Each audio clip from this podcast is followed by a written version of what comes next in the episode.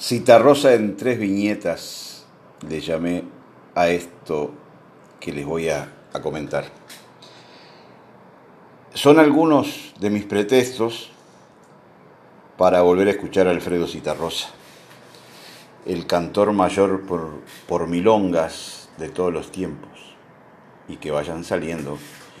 Tengo recuerdos personales con el cantor, pero son tan mínimos e intrascendentes que solo quedan guardados en lo más mullido del ego que todos llevamos. Hay, sin embargo, dos biógrafos que recomiendo especialmente. Uno es Guillermo Pellegrino, que publicó en 1999 una biografía fundamental sobre el cantor y Daniel Mañana, que publicó Apuntes sobre Citarrosa en el año 2016, poco antes de morir Daniel.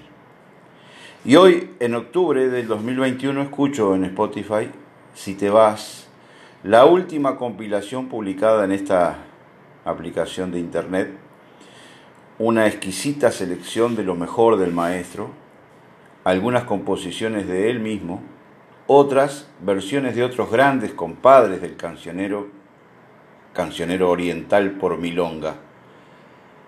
Todo es milonga. La milonga viene del candombe como el tango. Todo es milonga porque el tango viene de la milonga como antes la milonga vino del, del candombe. Esto, repito lo que dijo Citarrosa y lo pueden escuchar en una cosa muy buena que hizo Bajo Fondo Tango Club. El rey Midas de la milonga oriental es Citarrosa. Todo lo que tocó lo convirtió en oro. ¿Para qué vamos a seguir tirándole ditirambos si él solito se defiende?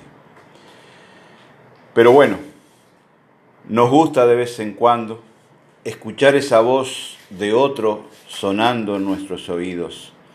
Voz de otro le llamaron alguna vez cuando lo vieron aparecer tan chiquito y flaquito y solamente habían escuchado por la radio esa voz profunda como salida del más allá. Es el cantor nacional por excelencia. En esto hay unanimidad, sin distinción del lugar de nacimiento de un uruguayo, sin importar raza, credo religioso o, político, sabiendo que el cantor se definió comunista, frente amplista, de izquierda, con raíces anarquistas. Si no, escuchen Guitarra Negra, la expresión poética mayor del exilio uruguayo, sin duda alguna. La voz que nos dice todo la de los amores más desgarradores, la del amor estallando por todos los poros, la que describe personajes como Becho, el loco Antonio, Doña Soledad, y uno los ve caminando por las calles. La voz que reverencia al hombre de la tierra y a la mujer del trabajo, la que toca la existencia de la humanidad y por eso los hermanos argentinos lo sienten tan cercano, los peruanos, chilenos y mexicanos también, Becho Ismendi, Carlos Julio Eismendi, violinista de la Orquesta Sinfónica del Sodre, oriundo de la ciudad de Lascano en Rocha, fue uno de los amigos de Alfredo Citarrosa. La bohemia de la noche montevideana los unió. Cuentan que luego que Alfredo compuso el violín de Becho, se lo hizo escuchar a su amigo y no le gustó. Era uno de los talleres de la creación citarrociana. Observaba mucho la vida y los seres humanos y luego ponía a prueba su obra primero en la intimidad de su cuarto de soltero, en la pensión de su madre frente al cementerio central de Montevideo. La poesía del violín de Becho supera largamente la anécdota. Porque además de una voz única, Citarrosa era poeta. Había ganado el primer premio de poesía del concurso de la Intendencia de Montevideo en el año 1959. seis años antes de hacerse famoso como cantor. Y el tercer ingrediente que lo hace un artista de nivel internacional representativo de la música, el canto y la poesía uruguaya es el cuarteto de guitarras que lo acompañaba. Fueron varios cuartetos en Uruguay, Argentina, España y México. Todos sonaban igual. Era la milonga. Todo es milonga, como decía él, el sonido del Uruguay. La milonga es el tango y el candomblé, interpretado por ese cuarteto de guitarras que tiene el sello inconfundible del Uruguay y de Citarrosa. Segunda viñeta. La van llevando por aquí.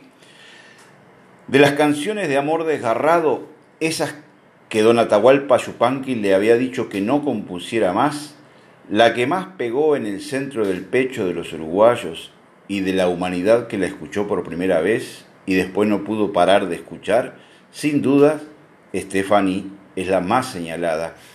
Andan muchas Stephanie que le deben su nombre a esta canción. La anécdota es de cómo se le ocurrió a Citarrosa escribir la letra de Stefani es bastante pueril y ya pasada de época. Incluso él evitaba revelar el origen de aquella historia de vida. Según justamente estas biografías que le nombraba al principio, don Alfredo, a principios del año 1976, ya radicado en Buenos Aires, huyendo de la dictadura uruguaya, le consiguieron un contrato para cantar en San Pablo, Brasil. Allí conoció a una prostituta yugoslava, serbia, croata, no lo sé, porque Yugoslavia se balcanizó después de 1991 y ahora son cinco países. Citarrosa se habría enamorado de esta mujer yugoslava y le llegó a proponer que se fueran a vivir juntos. Incluso cuenta uno de estos biógrafos que se gastó todo el dinero del contrato para sus actuaciones, por sus actuaciones en San Pablo. Volvió a Buenos Aires sin un peso y con el sabor amargo de aquel amor perdido. No se sabe si aquella mujer se llamaba Estefaní, pero la canción seguirá sonando en nuestros oídos como lo que es una de las más bellas composiciones musicales. Y tercera viñeta, tal vez haya quienes recuerden la voz, la vez, perdón, que vino a Mercedes Julio César Castro, Juseca, el creador de Don Verídico. Entre las cosas que contó fue cómo conoció a Citarrosa. Juseca tuvo muchos empleos antes de convertirse en un escritor profesional, digamos. Entre otras cosas fue taxista. Una madrugada levantó a dos clientes para llevarlos hasta un bar a tomarse la penúltima. De pronto comenzó a escuchar lo que conversaban en el asiento trasero. Eran dos poetas hablando de poesía, y él se entusiasmó tanto que se bajó con ellos en un bar frente a la Plaza de los Bomberos. Desde ese día y para siempre se hicieron grandes amigos los tres. Uno era Citarrosa, el otro era Becker Puch, otro locutor con una voz muy parecida a la del cantor y un poeta de aquellos.